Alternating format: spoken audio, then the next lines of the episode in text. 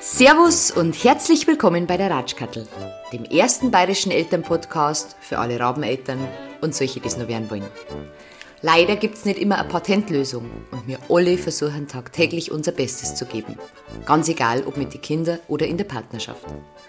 Anstatt vorschnell zu urteilen, sprechen hier ungeschönt und ehrlich echte Eltern und Experten übers wahre Leben. Der Podcast ist auf alle gängigen Streamingdienste zum Finden und wenn es euch gefällt, dann abonniert es mir ganz einfach. Über Feedback freue ich mich auch immer, ganz egal auf welchem Wege. Die liebe Little Doris zum Beispiel hat mir folgende Sprachnachricht geschickt. Mit dem Podcast, mit deinen Folgen kann ich nur sagen, mach weiter so, ähm, du machst es einfach mega, mega gut. Und schön und aufmuntern. und du bist einfach du und das ist einfach schön. Vielen, vielen, vielen Dank, liebe Doris. Danke, gefreut mich narrisch, dass du taugt. Der kleine Wicht. Komm her, geh weg, ich will dich spüren. Wir zwei zusammen, das passt nicht, doch will ich dich verführen. Was anfangs noch ganz unscheinbar, sich leise angeschlichen, entpuppt sich nun als zäh und wahr. Aus der Nähe genau betrachtet, ist's gar nicht mehr so blass und klein, hätt es für möglich nicht erachtet. Was fällt ihm ein, dem kleinen Wicht, und wer hat ihn gerufen, behalten oder nicht? Sein Name ist Gefühl für dich, war nicht auf ihn gefasst, und er ist ziemlich anhänglich. Er klettet sich fest an mein Bein, mir fällt das Weitergehen schwer. Warum fühle ich mich jetzt allein? Ach, lass mich doch in Ruhe und nimm mich bitte in den Arm. Und was denkst du? So, das war jetzt heute mal ein bisschen ein anderer Einstieg in die heutige Folge. Wir haben gerade das Gedicht Der kleine Wicht von, äh, von der lieben Magie gehört. Die Magie ist ebenfalls eine Paarberaterin und somit eine Kollegin vom Peter, dem Paarberater, der ja mittlerweile schon sowas wie mein Dauergast in diesem Jahr ist. Ja. Ähm, für alle, die neu sind, äh, der Peter ist Deutschlands einzig eingetragener Paarberater. Ähm, Im Internet findet man ihn unter www.derpaarberater.de. Er ist zertifizierter Paar- und Sexualberater, beschäftigt sich seit über 20 Jahren mit allen Facetten, allen Thematiken rund um Beziehungen und Partnerschaften. Er hat in Erding eine eigene Praxis und gibt zusätzlich für die Erzdiözese Freising unter anderem auch Ehevorbereitungs- und Ehebegleitkurse für Paare. Und er ist bei mir in jedem zweiten, in jedem geraden Monat äh, exklusiv zu Gast und spricht mit mir eben auch über sämtliche wichtige Themen, die uns früher oder später alle betreffen, rund um Beziehung und Partnerschaft weil wir sind ja nicht äh, nur alle Eltern, sondern wir sind ja alle Liebende. Also betrifft es uns alle ein bisschen. Ähm, wie man aus dem Anfangsgedicht wahrscheinlich schon rausgehört hat, kümmern wir uns heute um ein ganz, ganz, ganz großes Thema und zwar um das Thema die liebe Liebe. Wir versuchen herauszufinden, was die Liebe eigentlich genau ist, was sie vom Verliebtsein unterscheidet, wie man es langfristig erhalten kann und wie sich die Liebe im Laufe der Zeit auch verändert ich finde, das ist ein sehr, sehr spannendes Thema und ich freue mich auch sehr auf die Meinung von Peter, der ja durch seine äh, jahrelange Arbeit auf dem Gebiet wahrscheinlich vielleicht auch noch mal ein bisschen einen anderen Blick auf die Thematik werfen kann. Ähm, Peter, es ist schön, dass du mir wieder digital zugeschaltet bist. Servus. Ja. Servus, Katharina. Schön, dass es heute wieder geklappt hat. Ja, ich freue mich auch. Und was ich jetzt nur sagen möchte, ich bin sehr positiv gestimmt, dass wenn die Inzidenzzahlen äh, so bleiben und die Entwicklung mit Corona auch weiterhin so positiv verläuft, dass wir vielleicht eine unserer nächsten Folgen vielleicht tatsächlich mal ganz persönlich face-to-face -face führen können, weil lustiger Fun fact, wir haben uns tatsächlich noch nie persönlich im realen Leben getroffen und das, das werde ich jetzt dann irgendwann gerne mal angreifen. Ja, das ist eine gute Idee, Katharina, und da sind wir, glaube ich, auf einem ganz guten Weg. Ja, wir, wir hoffen es, wir hoffen es. Ja. Ähm, es geht ums Thema Liebe, da gibt es viel Redebedarf. Ähm, fangen wir mal ganz klassisch wie immer an mit dem Mommy bzw. Daddy Fail des Monats. Ja. Hast du da eine kurze Anekdote, vielleicht sogar zum Thema Liebe? Ja, ich habe ja auch einen Heranwachsenden gehabt, der eines Tages zu mir kam und sagte, er muss, müsse sich trennen, ähm, weil ich liebe sie nicht mehr, hat er gesagt. Und ähm, darauf, war er da? Ich, ich, schätze, dass er so 17, 18 war. Und dann habe ich gesagt, ähm, also, das, ich liebe sie nicht mehr. Ich glaube, du bist nicht mehr verliebt. Das ist ein grundsätzlicher Unterschied. Und dann hat er mich mit großen Augen angeschaut, weil er den Unterschied ja gar nicht so kannte. Mhm. Diese erste Verliebtheitsphase war ihm weg. Und das war ein ganz spannendes Gespräch zwischen Vater und Sohn. Spricht man dann da also drüber, über, über weil ich, ich, ich, stelle mir das immer so vor, dass wenn Vater, Väter mit Söhnen sprechen, äh, gerade über, über, über Liebesgeschichten, dass das halt so, mh, okay, dass man da gar nicht so Männer sind ja für die Kommunikation nicht so bekannt, sagen wir es mal so. Das ist richtig, das haben wir ja in einer äh, vorangegangenen Folge schon mal gehabt. Ich glaube, im Februar hatten wir das Thema Kommunikation. Also es ist tatsächlich so, dass man sich schwer tut, mit Heranwachsenden darüber zu sprechen. Aber man fragt natürlich nach, wie geht es der äh, Daniela und äh, wie läuft es bei dir? Und dann hörst, nee, wir sind nicht mehr beieinander. Oh, wir sind nicht mehr beieinander. Ja, was ist denn los? Ja, ich liebe sie nicht mehr. Das fand ich so klasse. Wir haben uns auseinandergelebt. Ja, das würde man später sagen, aber in jungen Jahren sagt man, ich liebe sie nicht mehr. Und ich habe dann gesagt, ähm, äh, ja, du bist nicht mehr verliebt, das ist ein Unterschied. Und dann kamen ihm, wie gesagt, die großen Augen, weil man den Unterschied in die Meute in der Regel noch gar nicht kennt. Das bildet sich erst im Laufe eines Lebens, aber dazu ja später mehr. Genau. ähm, mein Sohn war, war sieben, acht, der Große, der war in der zweiten Klasse ungefähr, da hat er seine erste Freundin gehabt. Und die war total süß, ein richtig liebes Mädel, die ist aber dann leider weggezogen.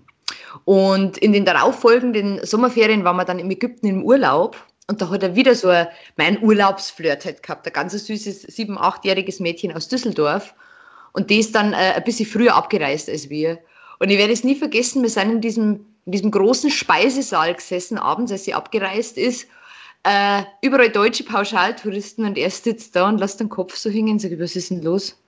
Mensch, die zweite Blondine, die mir, äh, die mir diesen Sommer abgehauen ist. und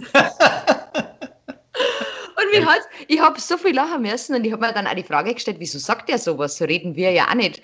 Aber das war irgendwie, das war so ehrlich aus dem Herzen raus, das habe ich total, total süß gefunden. Hat er das, geschnappt, ja ja, wie die Fels auch zeigen, die Kinder haben einfach nochmal einen anderen Blick oder vielleicht ein bisschen einen unverbrauchteren Blick auf, auf, auf das große Thema Liebe. Ja.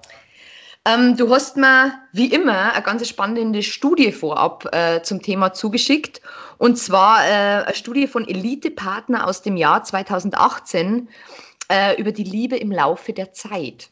Mhm. Und in der Studie haben 66 Prozent der 18- bis 29-jährigen Frauen und 58 Prozent der 40- bis 49-jährigen Frauen angegeben, dass sich die Liebe und auch die Verliebtheit zum aktuellen Partner erst im Laufe der Zeit entwickelt hat. Bei den 60- bis 69-Jährigen hingegen haben 42 Prozent der Frauen angegeben, dass es Liebe auf den ersten Blick war. Ähm, das stimmt also ungefähr mit meiner Instagram-Umfrage zusammen. Da habe ich nämlich festgestellt, dass die jüngeren Teilnehmer eigentlich fast alle geschlossen angegeben haben, nicht an Liebe auf den ersten Blick zu glauben. Ähm, mein erster Gedanke, wie ich das so realisiert habe, war, je älter das man wird, desto weniger Zeit hat man ja. Ähm, ist man deswegen empfänglicher für Liebe auf den ersten Blick oder Kannst du uns zu der Studie vielleicht irgendwas sagen oder wie, wie lässt sich das erklären? Also grundsätzlich würden wir uns alle wünschen, Liebe auf den ersten Blick. Wir sehen jemand, äh, das haut uns um, es, wir fallen aus den Schuhen raus und sind total begeistert. Und das ist natürlich auch dieses Wunschdenken, ich sage jetzt einmal Hollywood äh, äh, verlieben. Und das stellt sich äh, nicht bei allen Menschen ein. Ich glaube, dass diese älteren Menschen eines haben, sie haben schon mehrere Verliebtseinsphasen durch, sie haben schon mehrere ähm, Lieben gehabt in ihrem Leben und, und, und, schauen bewusster darauf und äh, sind vielleicht auch empfänglicher für die Signale, nehmen diese Signale anders auf und wandeln sie letztendlich auch um. Und deswegen glaube ich, dass das tatsächlich so ist, dass man sich im Alter auf den ersten Blick vielleicht sogar nur leichter verlieben kann. Und da ist ja auch der Wunsch nach Gemeinsamkeit, miteinander alt werden, die restlichen, klingt sehr negativ, aber die gemeinsamen Tage miteinander zu verbringen, ähm, ich kann, kann, mir vorstellen, dass das ein großer äh, Faktor dafür ist, dass es eben in der Umfrage eben so ausgegangen ist. Und auf der anderen Seite ist es ganz typisch, dass wir uns nicht auf den ersten Blick äh, sofort in jemand verlieren. Mir fällt da Klaus Lage ein mit seinem Lied, Lied ähm, Tausendmal berührt. Tausendmal ja? ist nichts passiert. Genau. Also da ja. war es ja auch so nicht das normale Verliebtsein, sondern der kannte diese Dame ja schon ganz, ganz lange. Ich kenne übrigens auch so eine Frau in meinem Leben, die ich Deine schon. Eltern sind mit meinen damals gegengefahren. Ja, ja, genau, wo man mit 14, 15, 16 viel telefoniert hat, sich nie aus den Augen verloren hat und immer noch eine, irgendwo eine Herzensverbindung miteinander hat. Also das gibt es, aber wie gesagt, manchmal bleibt es auch dabei und manchmal entwickelt sich es eben dann eben zum, zum Verliebtsein. Ähm, Verliebtsein. Ähm, kannst du uns da noch mehr darüber erzählen? Kann man das logisch erklären? Gibt es irgendeine logische ja. Erklärung für diesen chemischen Vorgang im Körper? es, es geht richtig was ab im Körper. Adrenalin, Dopamin, Serotonin, Oxytocin, also dieses berühmte Kuschelhormon, Hormon, das sind alle Teile. Kuschelhormon. Es gibt ein Kuschelhormon. Ja, jedes Mal, wenn man kuschelt, schüttet man ein bestimmtes Hormon aus, wenn man, wenn man angenehm kuschelt, das ist dieses Oxytocin. Und ähm, all diese äh, Hormone sind Teil eines riesen Cocktails und man könnte auch sagen, dahinter versteckt sich eine schwere Geisteskrankheit, nämlich die Liebe. Denn wir wissen, dass die Liebe uns richtig zu schaffen macht. Die führt zu Herzrasen, ähm, die schüttet auch das Stresshormon Adrenalin aus. Wir sind nicht mehr in der, in der Mitte unseres Lebens in dem Moment, sondern wir werden so hin und her gestoßen und es ist auch ein sehr, sehr stressiger Zustand für uns.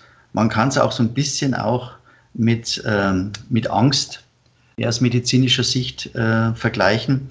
Und ähm, das hält Gott sei Dank nicht so lange an. Da werde ich ja immer gefragt, wie lange ist man denn eigentlich verliebt? Also ja, wie lange ist man verliebt? Das ist sehr unterschiedlich. Also es, man spricht von drei bis 18 Monaten. Ja. Ähm, daher kommt dieses Gefühl oder dieser Begriff des Schmetterlingsgefühls. Aha. Und die Schmetterlingsgefühle, die hängen sehr stark auch von der Art äh, des, des äh, Falters ab. Also der Zitronenfalter ist der bekannteste Falter hier bei uns, der auch am längsten lebt. Diese Art kann bis zum Jahr alt werden.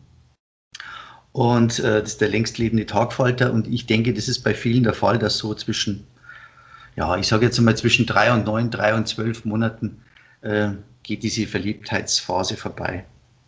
Und dann hat man sich aneinander gewohnt, oder wie? Ja, dann, dann passiert eigentlich ganz Entscheidendes, was dann, dann geht jetzt dieses Verliebtsein weg und viele beenden die Beziehung dann und sagen, das ist jetzt vorbei. Ähm, manche leiden sehr stark unter diesem Verliebtsein. Da gibt es ja, da gibt's ja ähm, ganz große Studien auch darüber, was das im Körper auswirkt, aber da kommen wir ja, glaube ich, später nochmal drauf zurück. Und andere wiederum, die merken, dass sie jetzt von einer Phase in die nächste übergehen. Aber wie gesagt, da wollte ich ja später auch noch ein bisschen was dazu erzählen. Aber wenn du, wenn du, wenn du sagst, ähm, das ist eine Belastung, also das ist eine medizinisch erwiesene Belastung für den Körper. Ja. Also ich meine, dass das, dass das im, im Kopf anstrengend ist, wenn man verliebt ist, weil man immer an jemanden denken muss, ist schon klar. Aber was ist das für ein Körper? Ich habe auch im Internet ähm, das Broken Heart Syndrome gelesen. Ja. Mhm. Was, mhm. was ist das genau? Also man nennt es auch Stresskardiomyopathie. Ja, ist ähm, aber Broken Heart Syndrome schon schön. Da kann man sich besser merken. Also es ist eine Funktionsstörung des Herzmuskels und ähm, man spricht da vom Takotsuba-Kardiomyopathie. Das kann man so erklären, dass es gibt in Japan eine Tintenfischfalle in Form eines äh, Kruges mit einem kurzen, engen Hals. Das nennt sich Takotsubo. Und die linke Kammer des Herzens nimmt bei uns in dem Augenblick, wo wir eben äh, so einen Herzschmerz spüren, nimmt die Form dieses, dieses Kruges an. Und ähm, das macht richtige Probleme. Also das kann, zu, kann bis zum Tod führen. Man weiß auch in der Vergangenheit von vielen Menschen, die im selben Jahr gestorben sind. Also man sieht es oft auf Grabsteininschriften oder auch in Todesanzeigen. Ja, bei, sagen, bei so alte Leute, gell? So alte Leute, wir sagen, das ist ja total romantisch, die sind im selben Jahr noch gestorben. Also das ist tatsächlich dieses Broken Heart Syndrom, dass man sich durch diese Ausschließlichkeit und diese volle Konzentration auf die Liebe, auf die Partnerschaft, ähm, dass einem da wirklich das Herz gebrochen ist und dass man daran gestorben ist. Also das gibt es in echt. Es gibt es in echt und äh, hängt auch damit zusammen, wir haben ja auch vor, vor ein paar Monaten mal über Ich, Paar, Familie gesprochen, dass man auch, wenn man Paar ist, sich dieses Ich behalten sollte, also Ich-Zeit haben neben der Familienzeit und natürlich die Paarzeit nicht zu kurz kommen lassen sollte. Und Menschen damals hatten keine Ich-Zeit im klassischen Sinne. Sie sind so eine Art Symbiose eingegangen, sie waren ein Paar, haben alles, vieles zusammen gemacht und das führt dann nach 40, 50, 60 Jahren Partnerschaft dazu, dass eben das Herz im wahrsten Sinne des Wortes gebrochen ist. So romantisch. Voll gefährlich. Das ist voll gefährlich, ja. Liebt euch ja nicht.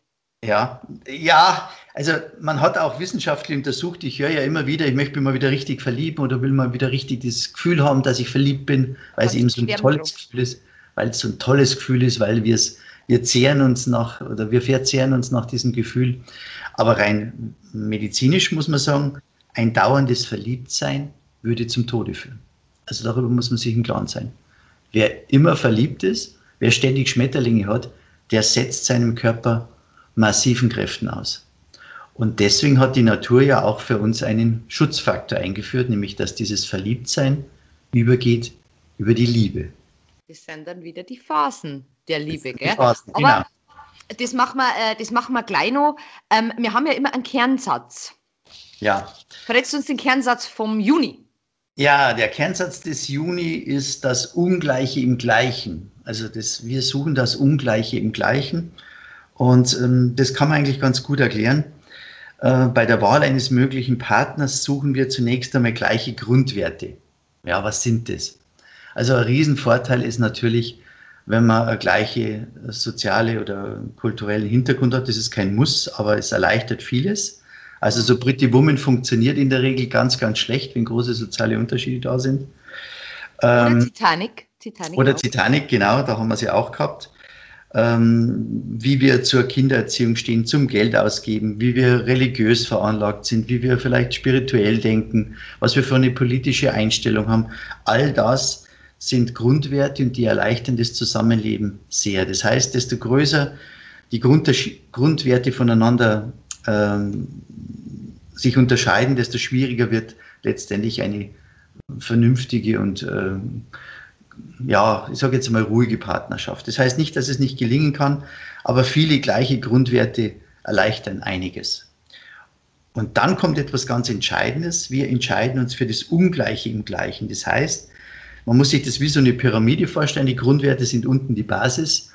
Und das Ungleiche im Gleichen heißt praktisch, dass wir durchaus eine andere Art von Musik lieben können, dass wir, der eine mag ans Meer, der andere mag in die Berge, dass wir ähm, auch manche Menschen als angenehm empfinden, die der Partner vielleicht gar nicht mag oder mit denen nicht so zurechtkommt.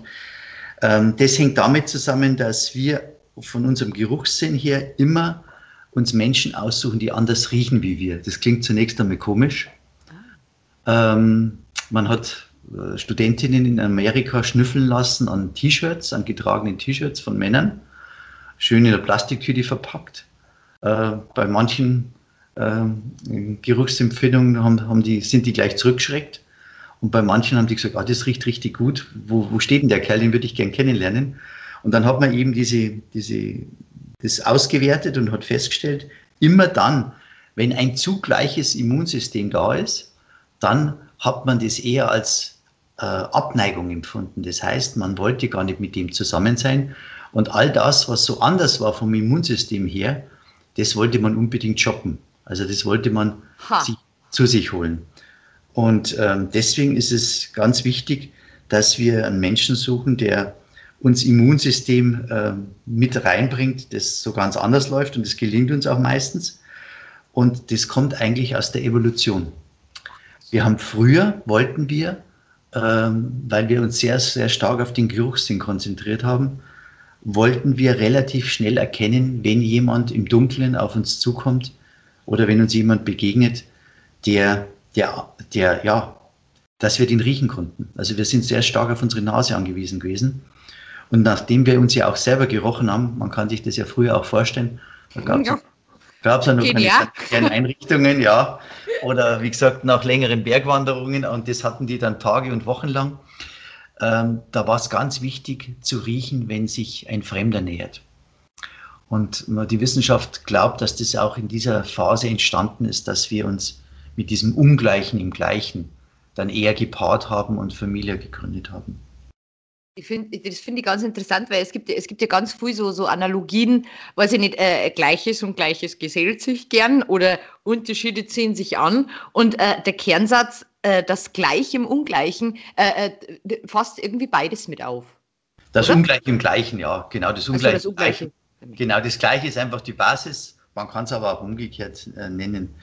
Ähm, aber die, das Faszinierende daran ist, dass ja die Paare nach einigen Jahren meistens in die Beratung kommen und genau das beklagen. Sie beklagen ja genau das Ungleiche. Also ich sage immer, Sie müssen sich das so vorstellen, die Sonne geht auf, Ihr Partner hält sie, Sie werden geblendet, gewärmt von, von Strahlen und nach ein paar Jahren ist, ist es ganz anders nach ein paar Jahren stehe ich auf einmal vor dem Leuchtturm und irgendjemand hat den Leuchtturm eingeschaltet und ich bin geblendet und sage, oh, was ist denn das schon wieder? Mach das Licht aus jetzt. Mach das Licht aus, das geht ja gar nicht. Und im Prinzip hat sich der Partner ja nicht verändert.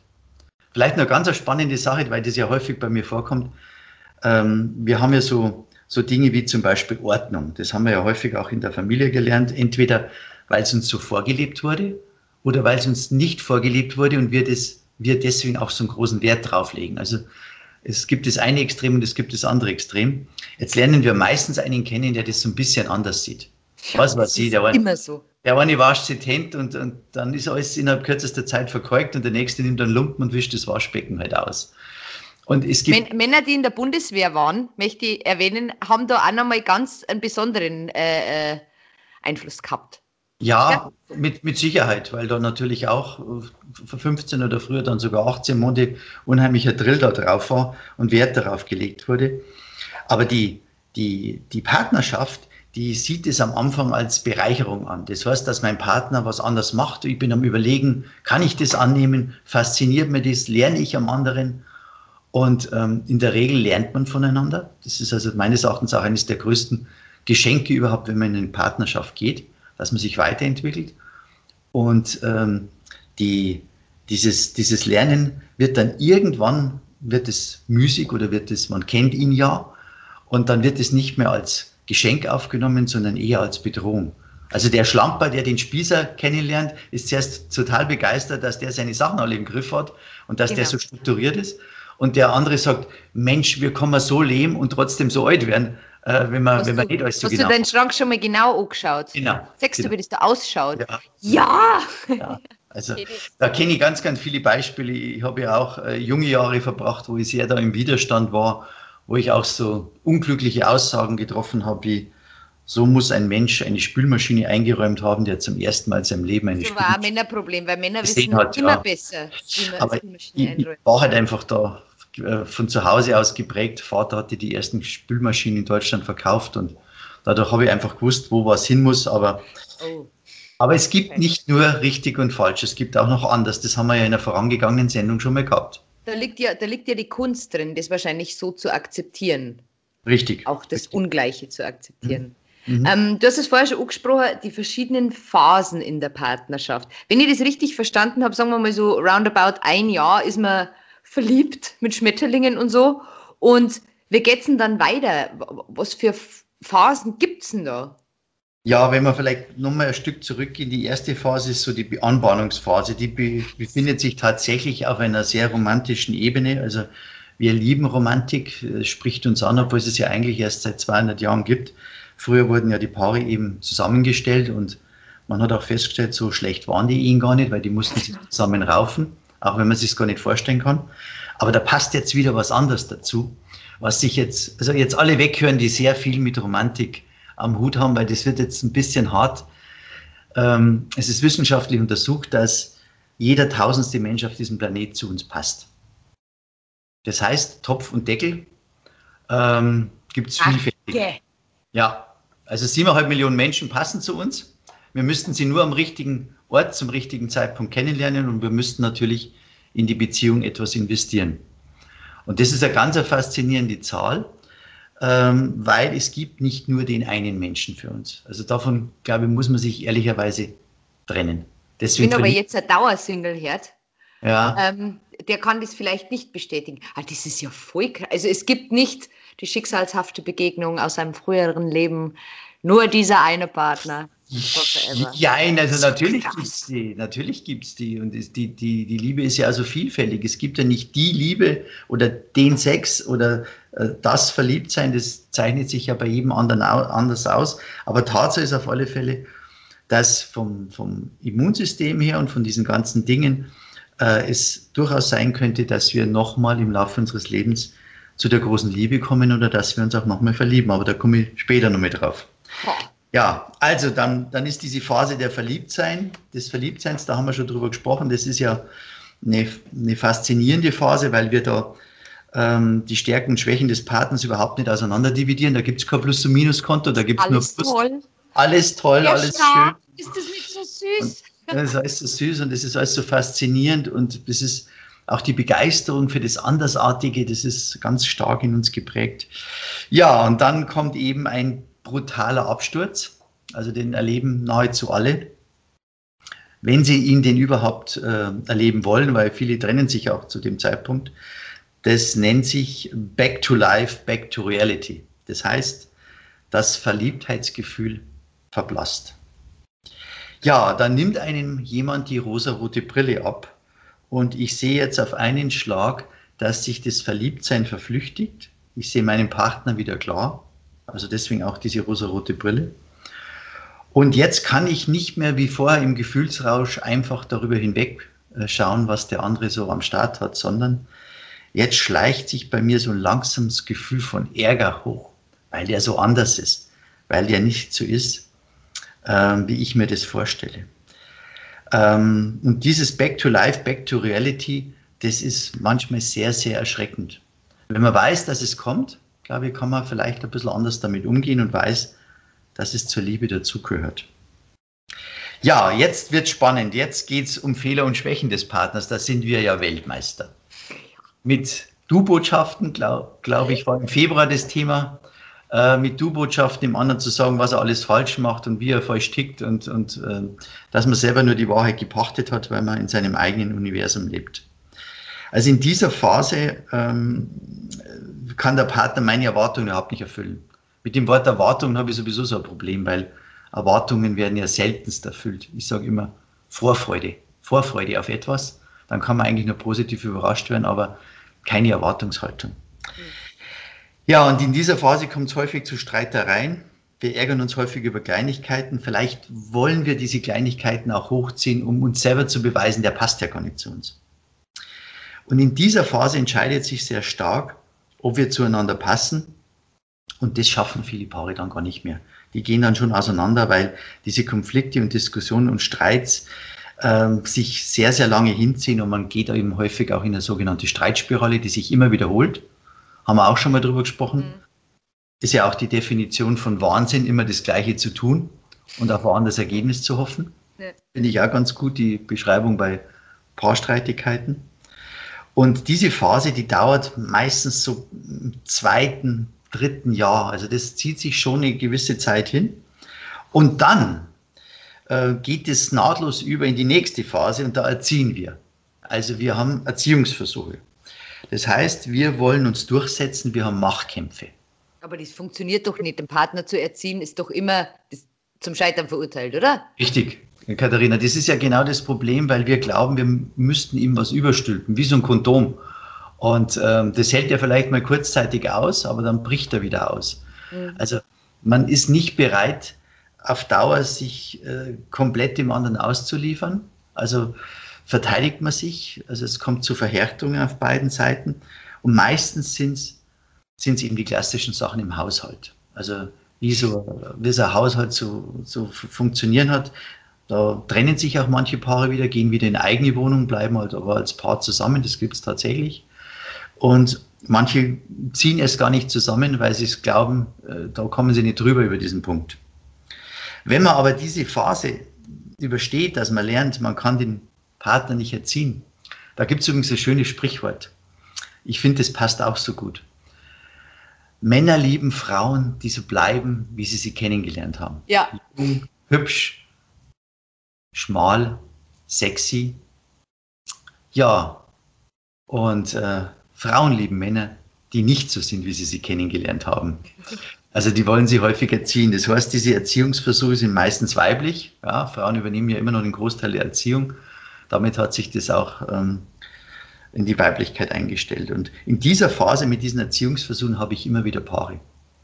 Jetzt sagen Sie ihm doch einmal, dass man das anders macht. Jetzt sagen Sie ihm doch einmal, dass er da falsch liegt. Jetzt sagen Sie ihm doch bitte einmal, wie sich ein richtiger Mann verhält.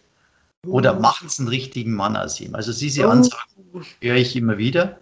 Er muss, er muss, er muss. Ähm, ich sage dann immer, aus Ihrer Sicht sollte er. Das klingt ein bisschen weicher, aber ob er es macht, das ist seine Entscheidung. Er wird sich nicht um 180 Grad drehen. Er wird kein anderer Mensch werden. Also man kann ihn maximal auswechseln und ist dann vielleicht nach ein paar Jahren wieder am selben Punkt, weil man die eigenen Ideen nicht durchdrücken kann. Ja, wenn man, also, da schon, wenn man da schon so weit drin ist, dann ist wahrscheinlich ja so, na, das mache ich jetzt erst recht nicht.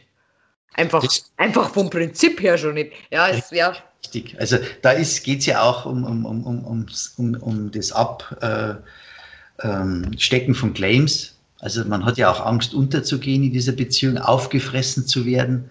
Man hat das Gefühl, der Partner entscheidet dann für einen. Man hat das Gefühl, man geht, ähm, wie man es auch bei der Kommunikation hatte, man geht so ins Kinder-Ich und der Partner ist im Eltern-Ich, was ja nicht funktioniert, weil man sollte sich eigentlich auf dem Erwachsenen-Ich miteinander unterhalten. Dazu gehört Kopf und Bauch dazu. Also nicht nur der Verstand, sondern eben auch schon die Gefühls- und emotionale Ebene. Aber das große Problem ist letztendlich, dass wenn sich einer in diese Rolle gedrückt fühlt, er sich auch so verhält. Also ja. der eine eher wie ein Lehrer, wie die, wie die Mama zu Hause früher oder der Papa und der andere verhält sich eben zornig und bockig wie das Kind, mit dem Aufstampfen, mit, mit einem schlechten Benehmen. Und äh, da sage ich häufig in dieser Situation, ähm, raus mit der Emotion aus dem Körper, den Körper in Bewegung bringen, Sport treiben, irgendeine anstrengende Hausarbeit, wo man sich bewegen muss, singen, hüpfen, springen, tanzen, irgendetwas machen, damit die Emotion rausgeht und dann wieder vernünftig sich an den Tisch setzen und sagen, du, da müssen wir noch mit drüber reden, das, das können wir so nicht stehen lassen, glaube ich. Und immer von sich sprechen, das ist ganz wichtig, dann greift man den Partner auch nicht an. Ja, jetzt sind diese Paare in, dieser, äh, in diesem Erziehungsstreit, in dieser Phase des sich miteinander auseinandersetzens und jetzt in was für einer Zeit sind wir da ungefähr? Ja, das kann schon so nach vier, fünf Jahren sein, weil die Machtkämpfe teilweise sehr, sehr lange anhalten. Also ich habe auch Paare erlebt, die haben die Machtkämpfe über fünf und zehn Jahre geführt.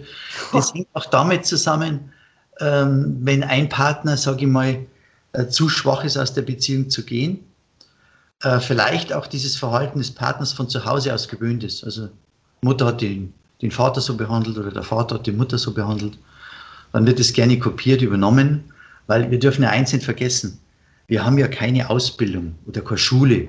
Also ich sage immer, es müsste eine Paarschule geben. Genauso wie es eine Elternschule geben müsste. Weil wir lernen Paar sein, genauso wie Erziehung, Learning by Doing. Und, jetzt kommt das Zweite, wir lernen es häufig so, wie wir es vorgelebt bekommen haben. Was uns die Eltern vorgelebt haben. Und da war ja nicht immer alles gut.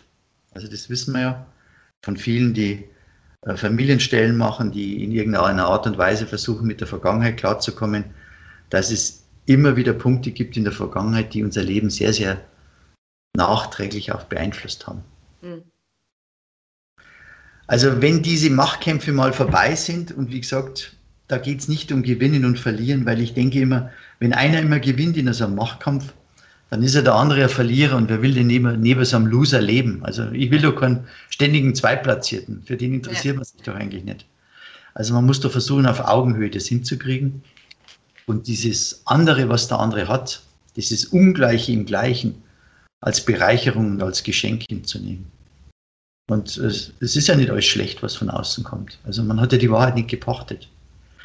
Bemerkenswert finde ich, dass jeder in seiner eigenen Welt lebt und dass er glaubt, so wie er die Welt sieht, wie er sich seine Glaubenssätze gebildet hat, so funktioniert Leben. Und das stimmt ja auch zum Teil, weil es so funktioniert unser Leben. Aber funktioniert so auch das Leben unseres Partners? Spannende Frage. Hm. Ja, dann kommen so erste Strukturierungen. Die Machtkämpfe gehören der Vergangenheit an. Ähm, wenn die nicht sehr lange dauern, dann könnte man vielleicht so an die, ans Zusammenziehen denken, an die gemeinsame Wohnung, Wenn das schon passiert ist, dann stellt man einfach fest, dass man gewisse Bereiche der Wohnung eben auch dem anderen mal überlässt oder das auch gerne abgeben kann oder sich da nicht mehr den Kopf macht, den man sich früher gemacht hat. Das ist ein ganz wichtiger Fakt, weil mit zunehmendem Alter wird es immer schwieriger. Also junge Menschen, die passen sich viel, viel besser aneinander an. Die sind noch nicht so eingefahren. Und ich sage jetzt einmal so, ab 50, 45, 50 wird es richtig problematisch. Und 20 Jahre später ist es eine richtige Herausforderung. Also da kommen dann mal so Sachen wie, es gibt sechs Spüllappen und den darf man nicht. ja, du lachst, das hatte ich mit einem Mann. Ja. Äh, den darf man nur für, für, zum Tischabwischen verwenden, den anderen darf man wiederum nur für die Arbeitsplatte verwenden, wieder einen anderen darf man nur zum Abspülen verwenden. Ich weiß nicht, ich glaube, einen hat er noch für den Kühlschrank und sie hat gesagt, ich komme da durcheinander. Und ich denke da auch gar nicht dran in der, in der Eifer des Gefechts. Und da ja, geht es dann. dann riesen Gaudi da, weil, ja, ja, ja, ja wir werden ja immer komischer, je älter das wir werden, oder? Also man, man, man entwickelt schon seine Eigenarten. Das, das Richtig. Und gerade wenn der eine meint, das ist so in, in Beton gegossen. Jetzt, wie gesagt, im Prinzip kann ja jeder sein Leben leben. In den Punkten, wo es halt Überschneidung gibt, muss man halt ein bisschen achtsamer sein. Und äh, also ich habe zum Beispiel so, also ich stelle das Radio um. Sobald meine Partnerin einsteigt, stelle ich das Radio um. Weil das, was ich höre, gefällt dir nicht. Das ist alles Urschleim. Und was? Urschleim, alles, was älter ist, alles, was älter ist wie zwölf Monate, ist Urschleim. Also ah. Und ich höre schon gern die, die alten Sachen, die mich mit, so mit meiner Jugend verbinden und ja. mit meiner, meinen ersten Lieben. Und das höre ich dann allein und dann denke ich mir, naja, dann höre ich mal wieder einen aktuellen Status und dann spüre ich nicht diese Spannung im Auto. Also man kann sich schon im Partner anpassen und ähm, ich habe ja schon Urlaubsfahrten gehabt, wo ich gewartet habe, bis eingeschlafen ist und dann, dann lief wieder meine Musik. Ah. Aber das sind doch Kleinigkeiten im Leben. Also an dem darf doch eine Beziehung nicht scheitern. Das ist doch überhaupt nicht wichtig. Das stimmt, ja. Ja, dann geht es um Festigung der Beziehung, äh, Ausbau der Beziehung, Dinge organisieren. Manchen steht Familienplanung mit Kindern an, bei anderen die Karriereplanung, vielleicht auch ein, ein Wohnungskauf oder Hausbau. Und ähm, das ist eigentlich etwas, wo viel, viel Planung drin steckt und wo man auf diese Ressourcen zurückgreifen kann, dass man schon schlechte Phasen miteinander überstanden hat. Und wenn man diese schlechten oder diese schwierigen Phasen überstanden hat, dann ist es meines Erachtens sogar ein Gewinn. Also Paare, die, ja, ich sage es jetzt einmal, die Seitensprünge hatten, die Probleme hatten in der Partnerschaft, die das aber überlebt haben, die sind meistens gefestigter als Paare, die so aus heiterem Himmel, wo jetzt so eine mhm. Schwierigkeit reinkommt, äh, die, die wirft es oft viel, viel häufiger aus der Bahn. Wobei das jetzt keine Aufforderung zum Fremdgehen sein soll, um Gottes Willen. Ähm, aber ich stelle immer fest, wenn man schon schwierige Phasen, ich sage immer Täler durchschritten hat, dann geht es ein bisschen leichter. Ja, das schweißt ja zusammen. Richtig. Ja, und dann wird es eigentlich schön. Das ist die letzte, achte und letzte Phase. Dann ist dieses gemeinsame Ankommen, das Entspannen. Ähm, sich in, in dieser Phase um Gottes Willen nicht verlieren. Das ist auch eine wichtige Phase. Viele verlieren sich da, ähm, weil sie die Jahre zuvor sich nur auf Kindererziehung oder auf den Beruf konzentriert hatten. Und insgesamt ist es dann wichtig, dass man in dieser Phase ähm, zusammen nach vorne blickt. Also wieder Ziele gründet, vielleicht für später, fürs Alter, dass man sich vielleicht dieses Wohnmobil kauft, das man sich immer schon mal gewünscht hat äh, dass man auch einmal zurückblickt und sagt, wir haben, wir haben vieles richtig gemacht. Wir haben nicht alles richtig gemacht, aber wir haben vieles richtig gemacht. Und ähm, zu mir hat mal ja ähm, ein älterer Mann in einem Paarwochenende gesagt, der 40 Jahre mit seiner Partnerin zusammen ist. Manche Sachen im Leben muss man aushalten. Manchmal muss man einfach durchhalten. Und man muss immer dranbleiben an der Beziehung. Und ich finde, das ist, das ist, beschreibt es eigentlich sehr, sehr gut. Und zum Schluss steckt einfach so ein Rückblick, wir haben alles richtig gemacht. Und wie denken wir denn dran, wenn wir ein Pärchen spazieren gehen sehen, die älter sind und sich an der Hand nehmen? ich muss aber dazu sagen, das habe ich jetzt nämlich auch vor kurzem, habe ich erst äh, für mich älteres Pärchen, also ich schätze mal 60, 65, äh, auf der Straße gesehen, die super verliebt waren und Bussi und Handel halten. Und mein erster Gedanke war, die sind frisch verliebt. Die sind definitiv nicht 30 Jahre beieinander, glaube ich nicht. Mhm. Also ist das, ja, also ich, ich habe die Verliebtheit definitiv gesehen. Also dieses Verliebtsein, da kannst du durchaus recht haben, gerade wenn das so, ich sage jetzt einmal, wenn da sehr viel körperliche Nähe da ist, auch in der Öffentlichkeit. Ja. Das ist sicherlich die, die zweite oder dritte Liebe. Also Psychologen sagen ja auch, dass jeder Mensch im Leben genau drei Lieben durchmacht, jede Liebe ihre eigenen Merkmale hat und wir aus aller, aus jeder Liebe eigentlich eine wichtige Lektion lernen. Ähm, vielleicht durchlaufen. Die vorherige Liebe wäre ja die aktuelle Liebe wahrscheinlich ja. gar nicht so, weil du hast ja wieder was gelernt. Genau.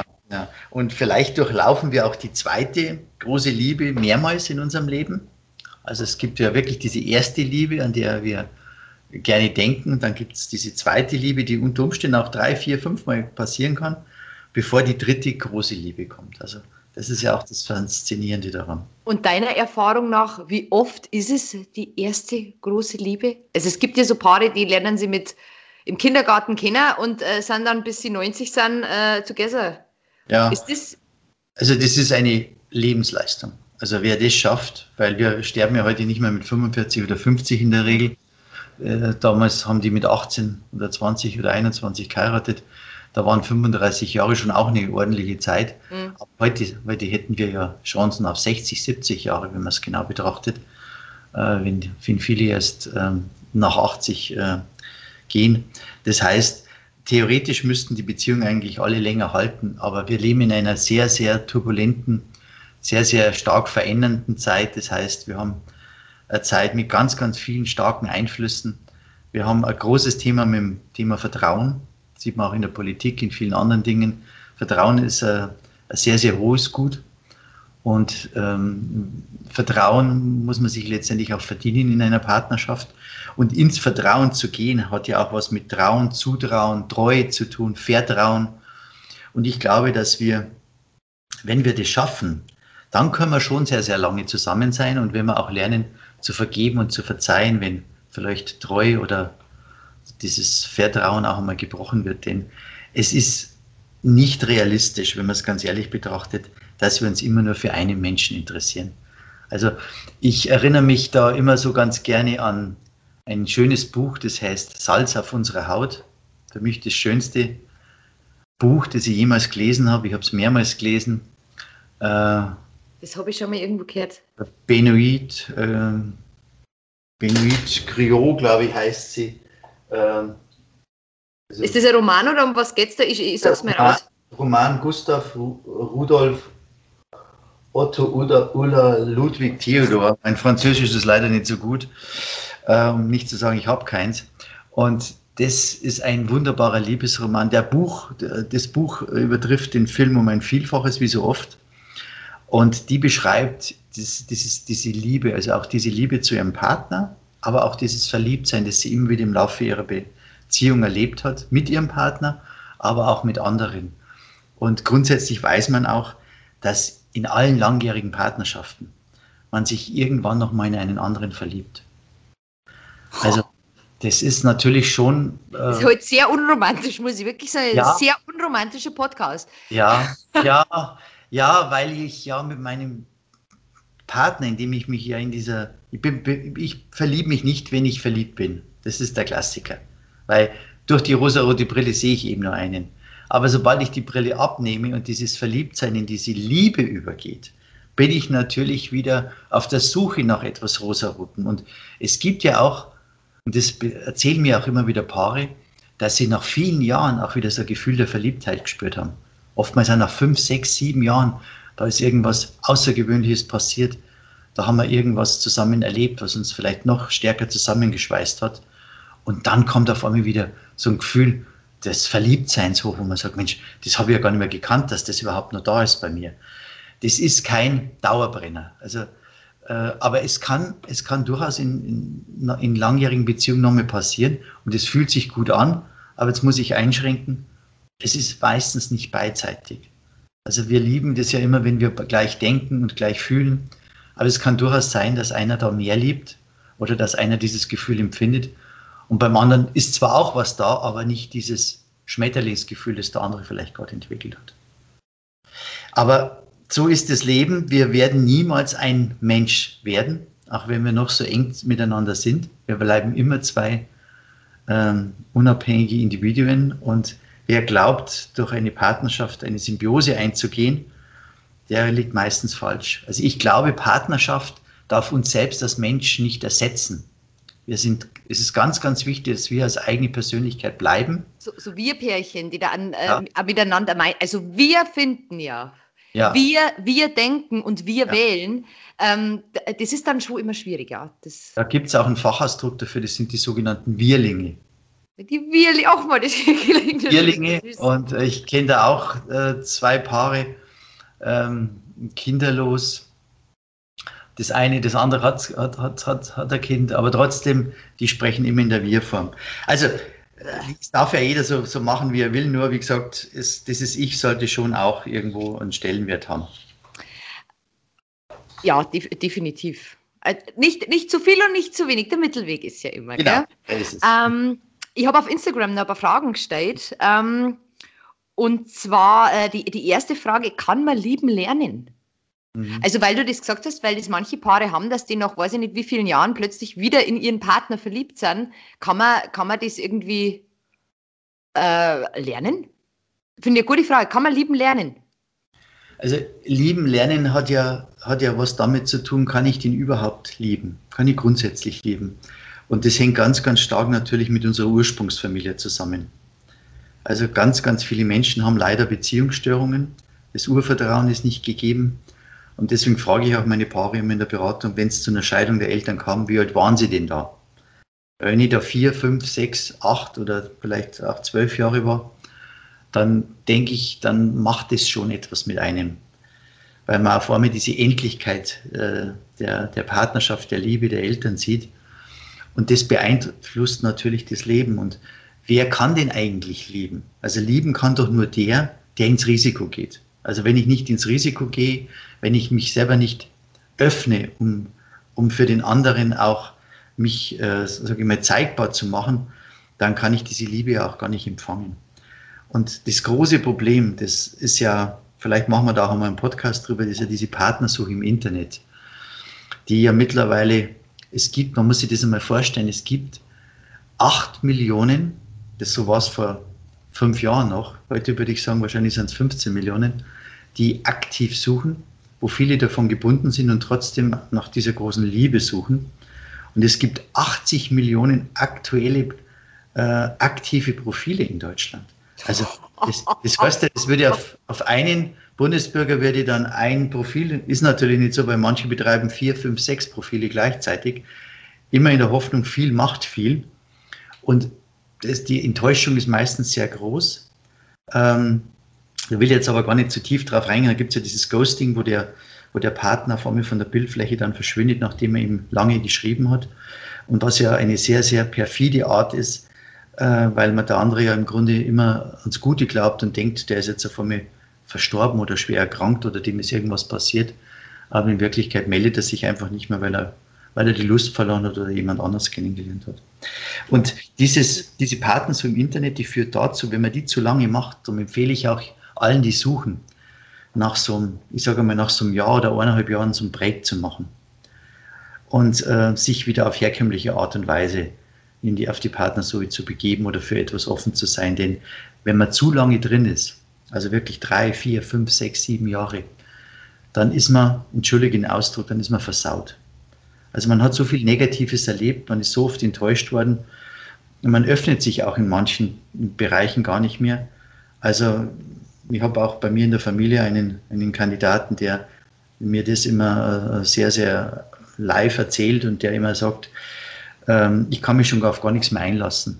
Und in dem Augenblick, wo ich mich nicht mehr darauf einlasse, merkt es der Gegenüber. Und wenn der das spürt, und wir spüren das ja, das ist ja dieses Zwischenmenschliche, und wenn sich der dann nicht mehr auf uns einlässt, ja, dann ist eine Pattsituation. Dann kommt es nicht zu Nähe. Also lieben lernen kann ich eigentlich nur, wenn ich mich auf Liebe einlasse. Also ich kann wie eine Nullerlinie leben, das heißt plus eins, minus eins, dann ist mein Leben halt öde und tröge. Ja? Oder aber ich kann konstant. Sagen, aber konstant, ja, so knapp an der Nulllinie. Oder ich kann sagen, ich möchte später mal zurückblicken und sagen, ich habe gelebt. Und gelebt sein heißt eben auch plus fünf mal diese ganz, ganz tollen Gefühle, aber auch diese ganz, ganz tiefen Schmerzen mit dem Liebeskummer erlebt zu haben. Ja, das geht ja meistens äh, einher. Der Himmel hochjauchzen zu Tode betrübt. Ja, so kennen wir das ja auch. Ja, es scheint nicht immer die Sonne, gell? Aber ähm, ja gut, ich habe, ähm, wir haben vorher schon kurz über äh, die, die Sprachen der Liebe gelernt. Da habe ich auch zwei passende Fragen dazu ähm, auf Instagram bekommen. Ich lese die mal vor. Die erste war, nach all den Jahren fühle ich keine Liebe mehr zu meinem Partner. Ich bin nur noch genervt. Macht das überhaupt alles noch Sinn? Und die zweite Frage, die ich dann Anna äh, zum Thema bekommen habe, war, mein Mann sagt immer sehr, wie sehr er mich liebt, aber ich fühle es einfach nicht. Was mache ich falsch und warum glaube ich ihm nicht? Mhm. Ist das auch ein Thema Selbstliebe? Dann, oh, ja. Selbstliebe, weil das ist ja das ja. nächste Fassel. Ja.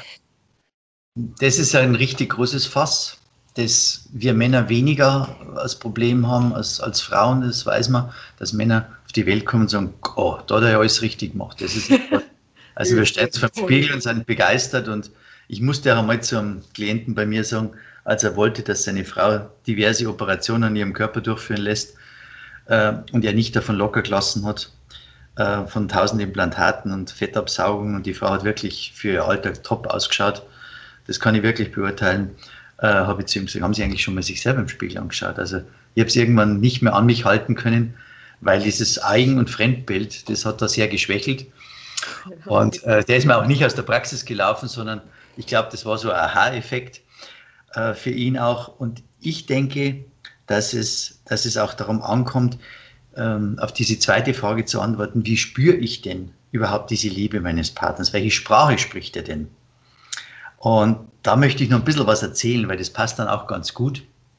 Manchmal spricht ein Partner von uns eine Sprache, für die wir nicht empfänglich sind, die wir vielleicht selber so gar nicht sprechen oder die wir auch gar nicht annehmen können, wie zum Beispiel beim Thema Selbstwert.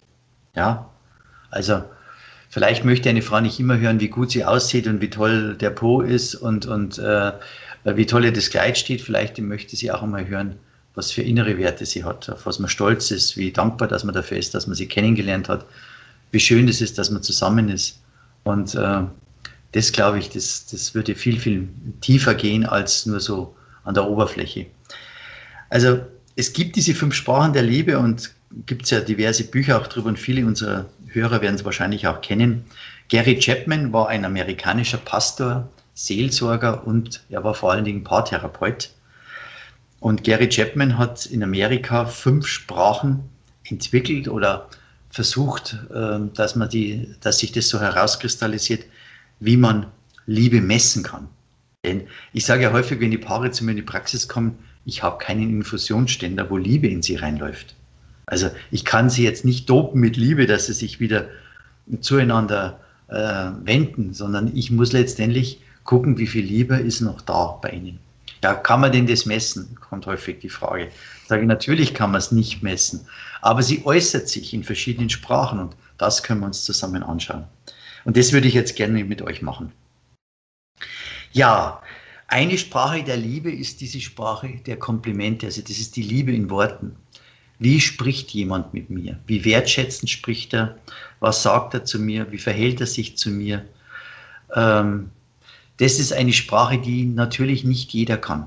Also das ist nicht, das ist nicht jedem in die Wiege gelegt, dieses einfühlsame, dieses verbindende Gespräch da zu führen. Und dazu gehört auch dieses berühmte Kompliment, schön, dass es dich gibt. Und toll, dass wir uns gefunden haben. Oder ich bin froh, dass du die Mutter meiner Kinder bist. Ich hätte mir es mit keiner anderen Frau vorstellen können. Und wenn ich das manchmal sage in der Praxis, dann sagen Frauen, oh, das geht mir runter wie Öl. Ja, ich habe mir es auch gerade gedacht, mein Gott, ist das schön. Ja. Wenn er das nur mal sagen würde. Aber vielleicht hat er das nie gelernt und vielleicht ist es auch gar nicht seine Sprache. Zweite Sprache, das ist die Liebe in Zeit. Also das ist die Zweisamkeit. Wie viel Zeit schenke ich dem Partner? Wie viel Aufmerksamkeit gebe ich ihm? Höre ich zu, wenn er mir was zu erzählen hat? Nehme ich mir Paarzeit? Gerade mit kleinen Kindern mache ich das, was wir schon besprochen haben, einmal im Monat, ein paar Stunden am Abend, ohne Kinder. Oder ist mir das alles zu viel und lebe ich einfach in den Tag hinein und wundere mich dann irgendwann, dass der Partner mit einer Affäre ankommt. Also diese Zweisamkeit, diese Liebe in Zeit wird meines Erachtens grenzenlos äh, unterwandert von beiden Seiten, weil die Verantwortung wird immer auf den anderen getragen. Ähm, das heißt, man erwartet immer, dass sich der andere darum zu kümmern hat. Und weil jeder wartet, kann man warten, bis man schwarz wird, dann passiert nämlich gar nichts. Ähnlich wie in der Sexualität. Also Liebe in Zeit, eine ganz wichtige Sprache. Manch einer beherrscht es, indem er dem anderen viel Zeit einräumt, kommt aber vielleicht nicht ganz so viel zurück. Dann die dritte Sprache ist die Geschenke, das ist das Thema Geschenke. Äh, Liebe zum Anfassen. Also das ist vielleicht die Sprache, die ich am besten beherrsche, wenn ich jetzt so reflektiere mein eigenes Leben. Ich bin sehr kreativ, ich lasse mir was einfallen. Und ähm,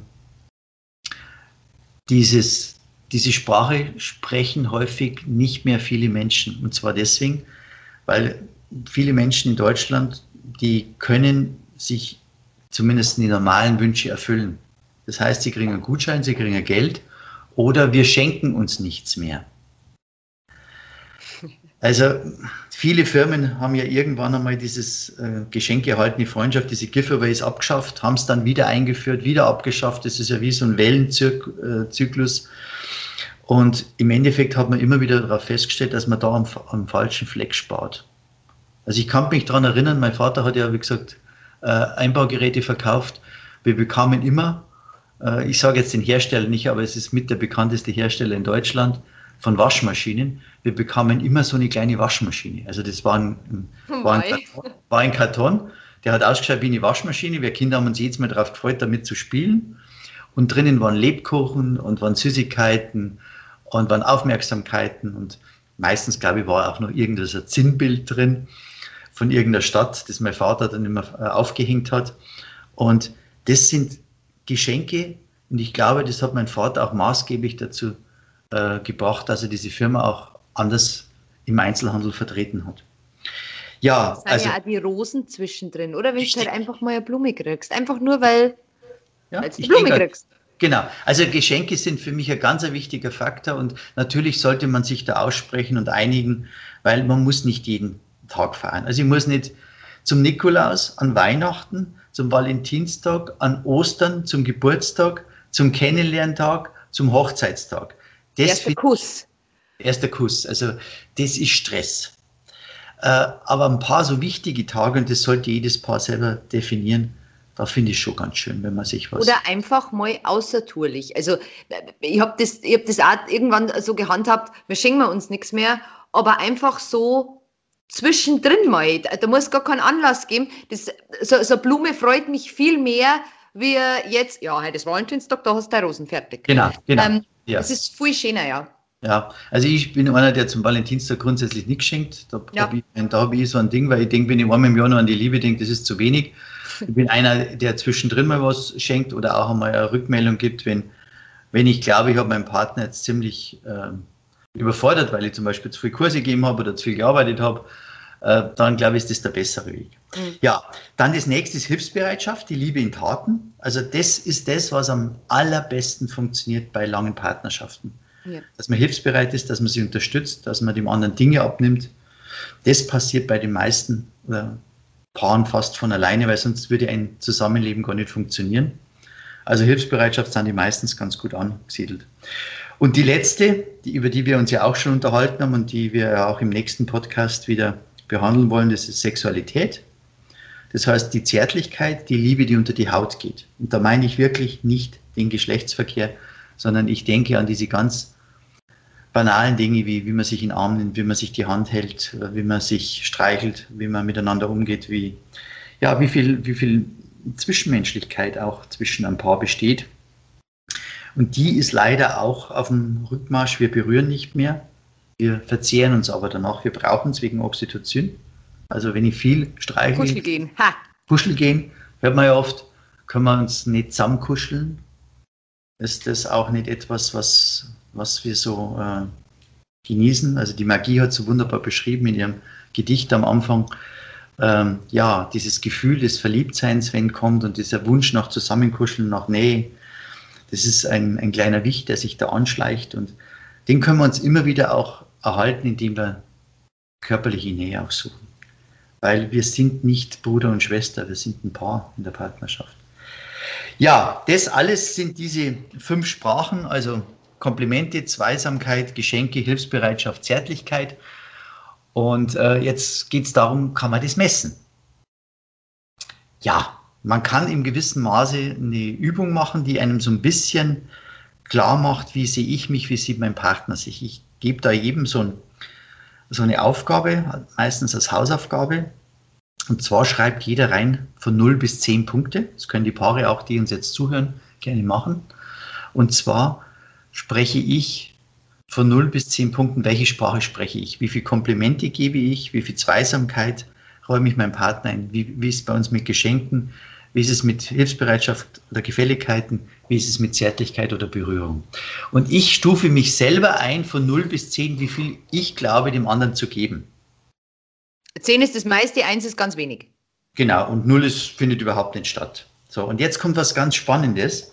Jetzt mache ich eine zweite Rubrik daneben und schreibe mir die Partnersprache auf. Aha. Ich merke gerade, äh, Kattel, du fängst Notieren an, weil es eine ganz spannende Sache ist. Ich hoffe, das machen deine Hörerinnen und Hörer auch.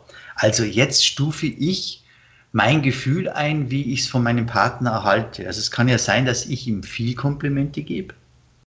Und ich und denke. Er empfindet das aber gar nicht so. Ja, richtig, das ist das Zweite, aber jetzt geht es darum, wie viel glaube ich denn, dass er mir gibt. Also es kann sein, dass ich sage, ich gebe ihm acht, aber er gibt mir vielleicht nur fünf. Ja, dann notiere ich mir das, eigene Sprache und das, was ich glaube, vom Partner zu bekommen. Und jetzt, jetzt wird es spannend und jetzt müssen wir ein bisschen aufpassen, weil damit es nicht zu kompliziert wird. Der Partner macht genau das Gleiche.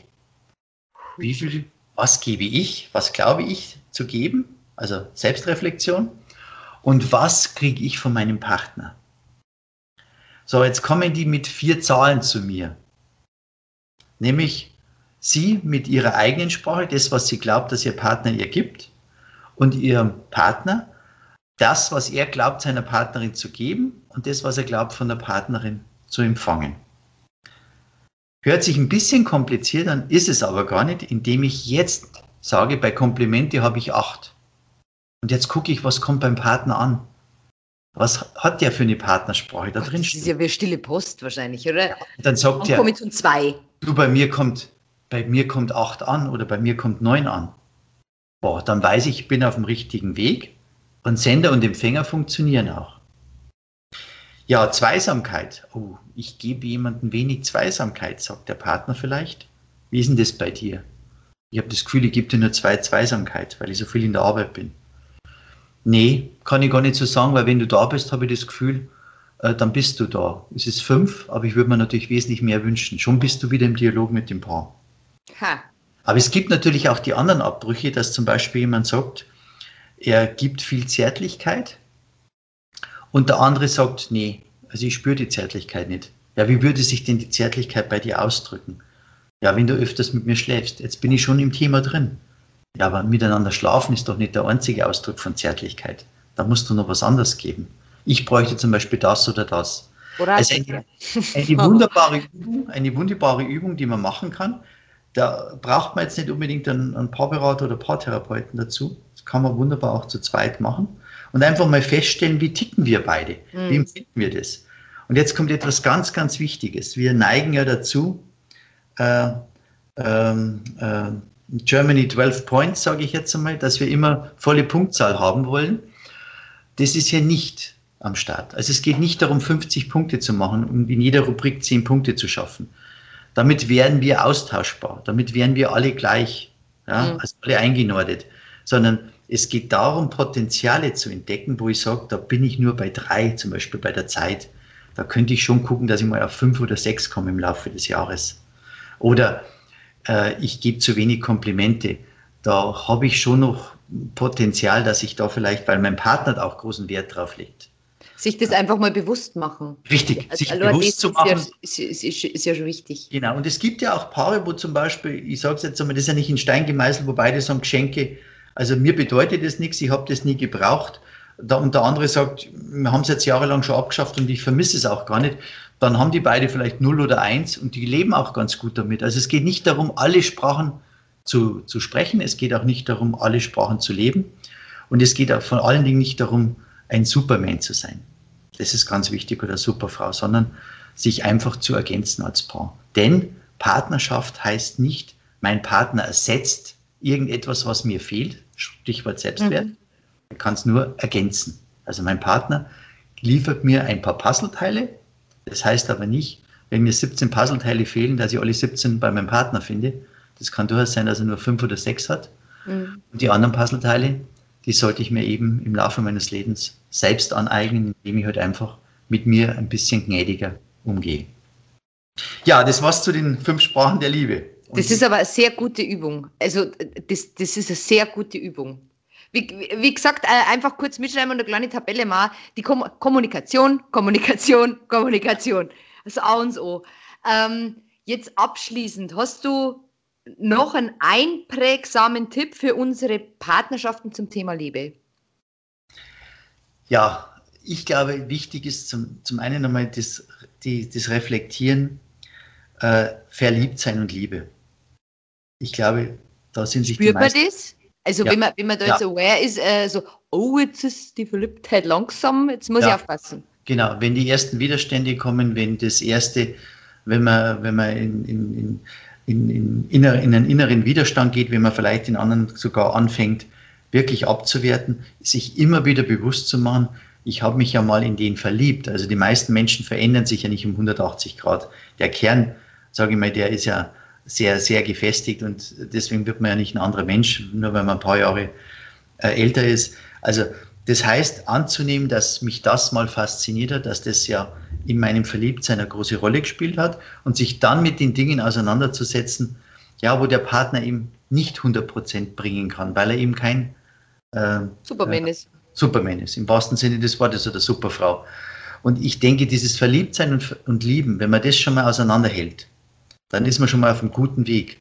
Und Liebe darf auch Täler haben. Also Liebe darf auch verzeihen können. Liebe darf auch wie immer wieder einen Weg zueinander suchen dürfen. Und ganz, ganz wichtig ist da draußen. Also mein Vater hat es früher gesagt, ich zitiere ihn sehr, sehr gerne, weil er wirklich da meines Erachtens kluge Sprüche oft abgesondert hat, die mir erst Jahre später so richtig bewusst waren sind. Hm. Hat er mal gesagt zu mir, Peter hat er gesagt, auch die zweite hat keinen goldenen Arsch.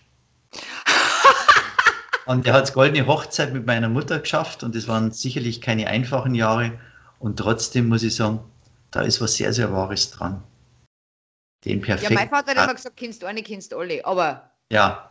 ja. Ist, klingt, klingt, natürlich klingen beide Sprüche nicht jetzt unbedingt vorteilhaft, sie klingen vielleicht sogar ähm, ein bisschen platt, aber sie äh, verbirgen, verbergen sehr, sehr viel Wahres. Ja.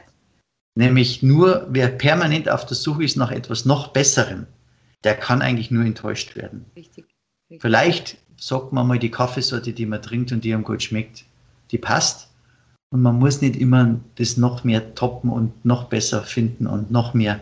Einen veganen Sojalatte mit laktosefreier Milchschaumaufschäumung zum, zum Beispiel. Ja. Zum Beispiel, ja.